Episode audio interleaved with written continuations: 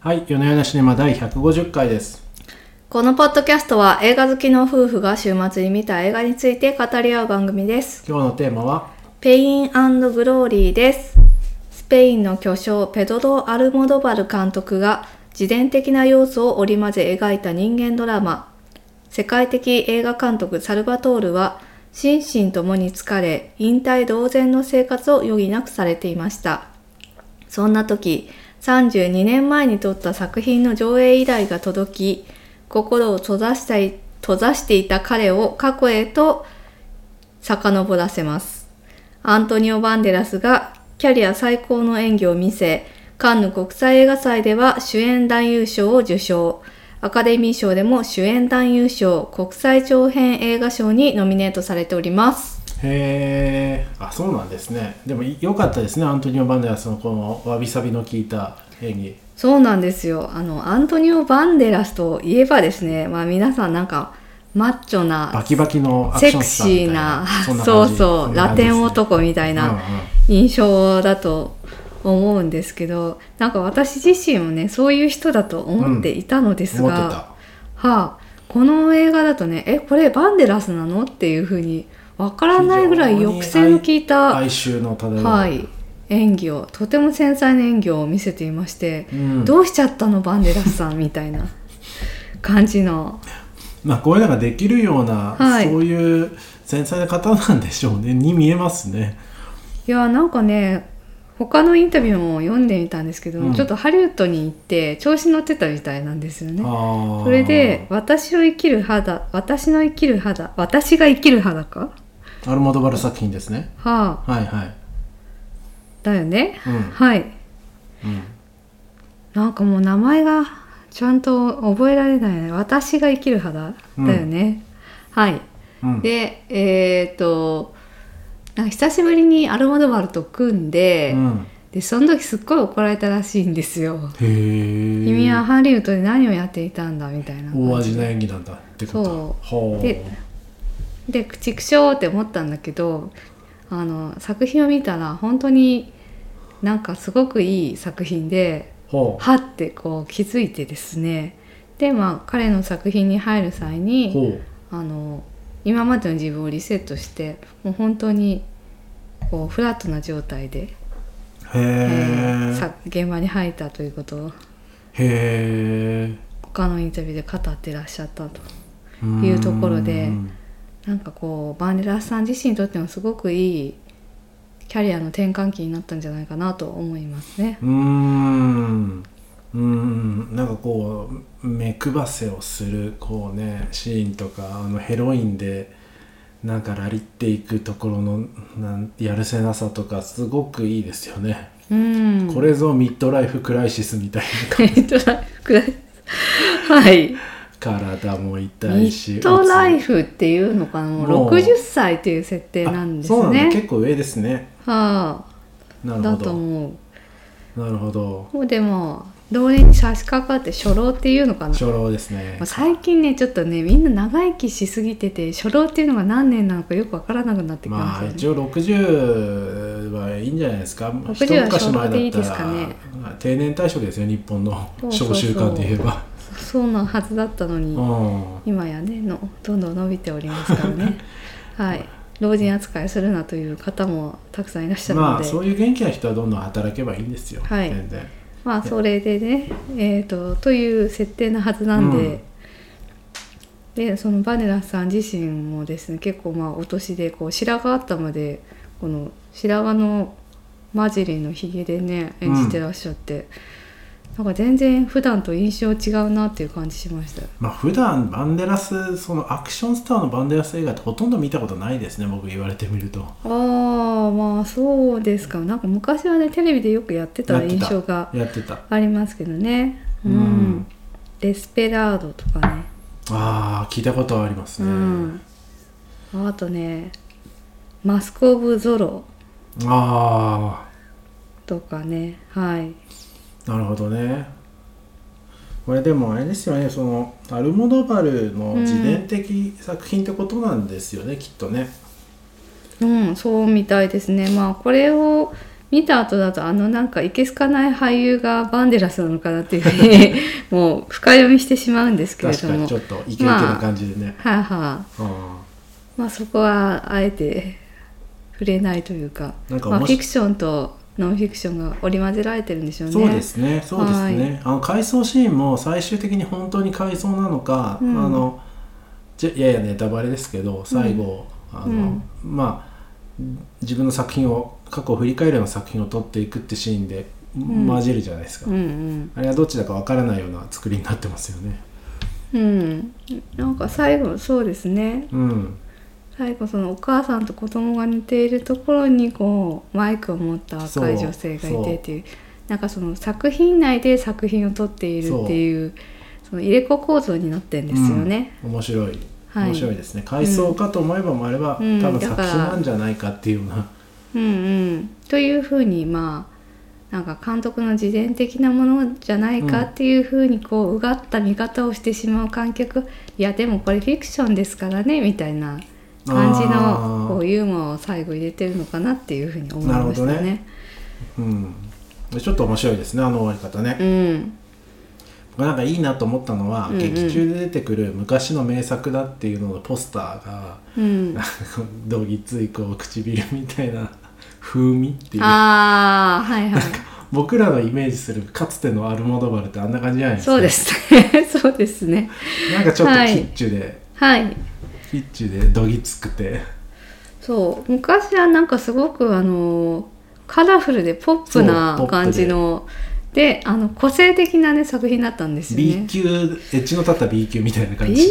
B 級ではなかったけどなんかこうちょっとセンセーショナルな感じの内容のものが多くて。ちょっとセクシャルな内容だったりとか、だからそういうイメージそのものですよね。そうそう。そうそう。あのポスターがいいなと思って、うんうんうんだからなんかとはいえそのアルモドバルさんもその若い頃の作品群を乗り越え乗り越えというのか、非常にいいですよ今回は。なんか「僕オールアバウト・マイ・マザー」あたりからですねこう女性参加とかそういう感じになっていったりとか自伝的な要素が入っていったりとかたしてですうねん。だんだんこう深みのある人間ドラマの方にですねはい、変わっていったっていう、はい、経緯がありますよね。なんか構造としてはニューシネマ・パラダイスに似てるじゃないですか。映画好きの少年が大人になって、うん。あれもちょっとちょっと不幸なんですよね。トトトトが。不幸というかあんまり満ち足りてない。うん。満ち足りてないがあの昔の映画の残してくれたものを見てちょっと再生するみたいな感じですけど今回もね映画好きの少年が最後再生するみたいな感じではありますけどそのニューシネマ・パラダイスのその先みたいな感じがしましたね。なるほど、うん。そうですね。確かに。そういう感じもしますし、うん、なんか私やっぱ一番あの似てる感じがするって思ったのはフェリーニですかね。フェリーニはやっぱりその自分の子供時代のこととかをこう映画の中に盛り込んでいて、それがこうイタリアのそのね子供時代っていうのがなんかちょっとおかしいんですよね。娼婦が周りにいっぱいいたりとかして。ああなるほどね。はあとかなんかこうおばさんたちがギャイギャイギャイギャイ大騒ぎしててみたいな。おおらかなおおらかなおおらかなおおらかなそうですね「ハッカ2分の1」っていう映画あるんですけど、なんかそれに近いものもこうそれもやっぱりあの映画監督が昔のことをどんどんこう思い返していくみたいな内容なのでまあなんかアルモドバル流の「ハッカ2分の1」みたいな感じで。うーん。もっとね現代的ですけどねもちろんね。そうですね。はい、でもあの子供の頃にお母さんがギャイギャイギャイギャイ言ってる感じと言かってますね。だいぶね。川で洗濯してましたよ。そう川で洗濯するっていうそんな時代なんだっていう。うんでねなお金がないから進学校に行きなさいみたいなうんね。やり取りとか、あの洞窟に住まなきゃいけないとかですね結構綺麗な洞窟ですけどねあれはね。なんかよくわかんないですねおスペイン人の人は洞窟に住んでたんですかね昔は。まあそういう人たちが少なからずいたんでしょうね。てことなのでそれはちょっと世間的にはわ、うん、世間体が悪いっていう感じなんでしょうね。ジプシー的な。ジプシー？ああジプシーか。なるほどなるほど。そういうことなのか。そういうことなんじゃないですかね、ん。あんま知らないので。というふうに。あここ住むんだって。あ結構な。んかちゃんと天窓あって綺麗だなと。水どうすんのかな。結構いいんじゃないみたいに思っちゃいましたね。うん。はいでねというようなその子供時代の回想みたいなところうん。はすごくフェリーニっぽいって思ったのと、ほどね。あとその初めてのなんだちょっとこうときめきを感じるそうですね。美青年の、そうですね。はい、ね。男性の背中とかですね。なんかあの辺とかも初めての性の目覚めみたいなところがうん。描かれていて、うん、もちろん同性愛でね。同性愛でね、うん。はいなかなか味わい深い作品だな味わいと深いですね。思いましたよね。うん。うん、しかもこう淡々と淡々としてるのがいいですよね。淡々とね。そうですね。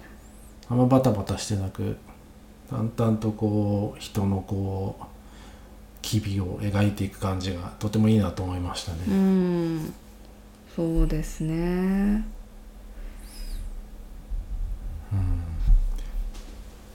この昔の恋人との再会とかね。ああでも良かったなと思いました。うん。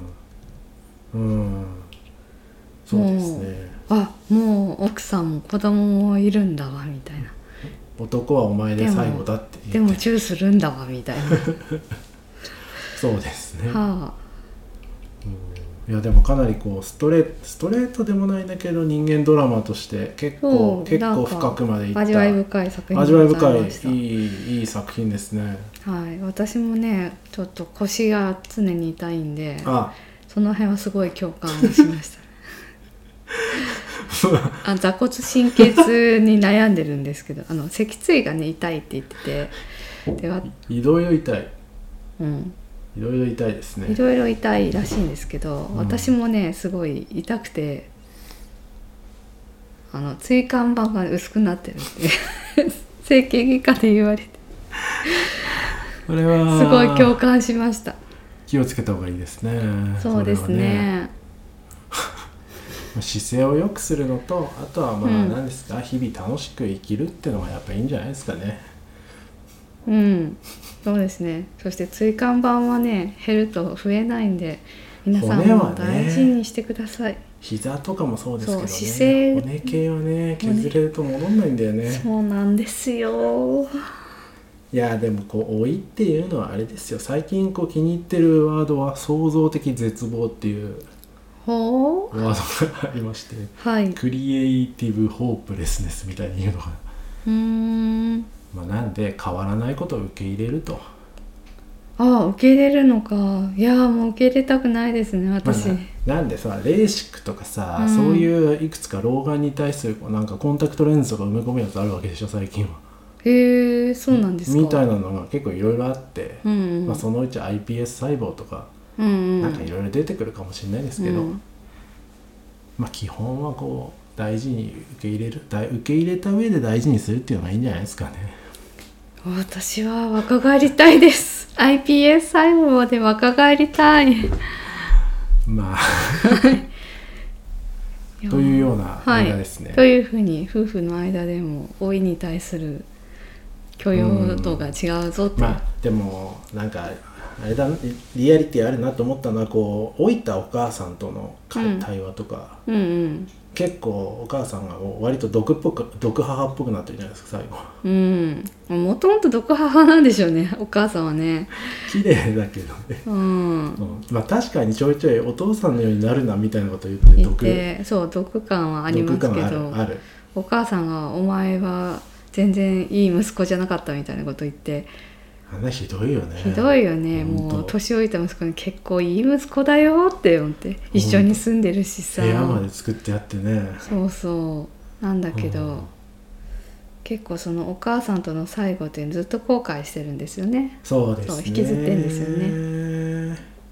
いやだからねなんか息子には毒っぽいことを言わないようにしようっていう戒めにもなりましたね。なんかうちの息子にもこんな風に思われたらどうしようとか。あの母ちゃんもあれですよね。あ良かれと思っていろいろやってるんですよね。え？よかれと思ってあどのの進学校とか、まあ、ただそのね自分の思うようなうん。良かれってにしたいっていう。母さんはね結構ね信心深いから進学校に行って神父さんになってもらいたいって思う、自分の思うように育ってほしい。そうそう。あったんでしょうけど。全然違う方向に息子が行ってしかもねカトリックなのにゲイだからね。確かに。親には言えてないんだろうねあれは。あいいや言えてんじゃない。あそうなのかな。あのほら私は全部分かっていましたよっていうセリフあった。あそっか。うん。うん。まあそうあのお母さんには言えない生活をしてるので一緒に住めないっていうふうに言ってうんうんうんうん。で私は分かってますって言言ってましたからそこは理解してるんじゃないですかね。なるほど。そうか、まあ、そこは認めつつってとこなんですね。うん、うーん。うん、お母さんの手紙をねちゃんと息子に渡してくれないのがひどいなって思いましたよね。どの手紙？あのーなんだっけああの絵描き青年からもらった手紙。あそうか。あれは手紙だもんね。そうだよね。手紙がなぜかバルセロナの飲みの市まで流れ流れていくっていう。そう。あの辺も毒っぽいなって思いましたね。息子に必要ないと思ったら勝手に人間関係を断ち切ってしまうっていう毒だね。そうならないように注意しようと思いました。ないろいろいろいろ学びがあっていいろいろ母親としての学びとか、うーん。あの座骨神経痛の共感とか。そういうことですかね。アルモドバルさんはもう70、はい。70とかでしたっけ？もう70歳みたいですねもううんなんかフィルモねグラフィーさっきちょろっと見たらすっげえいっぱい撮ってますね。ねでも初期のねあんまり見てない。日本でそもそも入ってきてなかったのかな、どうなんでしょうね。なんか僕もねそこまで確かに若かりし頃結構流行っていたというかやっぱり知る人ぞ知る的な位置づけにはあったんですけどそんなに見てないんですよね。すごい新鋭監督がうん。スペインから出てきたぞみたいな感じでうん騒がれていた時期があったんですけど、うん。でなんかね見たことあるんですけどあんまり印象残ってないんですよね。キカとかね。有名ですね。僕もね見てないかもアタメとかね、そうですね。うーん。うん。まあなんかやっぱり「オールアバウトマイマザー」あたりから巨匠感が出てきた感じですか今ね回のはかなり巨匠感ありますね。うん。巨匠感ある。巨匠感あった。人生の深みあった。そうですね。巨匠感っていうのはななんでしょうね。やっぱ深みな深みなんですけどうん。何が違うんですかねこういうのってうん。何が違うか。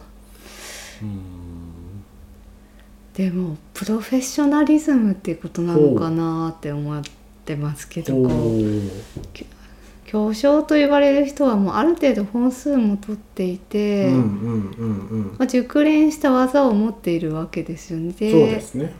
なんで観客の期待値がそもそも高いんです見るとき。高い高い。なんだけど期待値を超える作品を撮り続けるというのが巨匠なんじゃないですかうね。ん。まあね多分うん。ね冗談みたいなのを取ったら何をやってるんだって感じがしちゃうもんね。そうですね。うん。まあ。いやでもなんかこう言っちゃなんですけど、はい。なんか初期の作品ってイメージだと割とそのインパクトうんうん。ギミックだったり、うんうんうん。あのまあエッジの立った映像だったりちょっと際どい設定だったり、うん。そういうので、まあ、うん。インパクトがあったって感じですけど、うん。今回そういうのではなくて本当にストレートに多いとか、うん。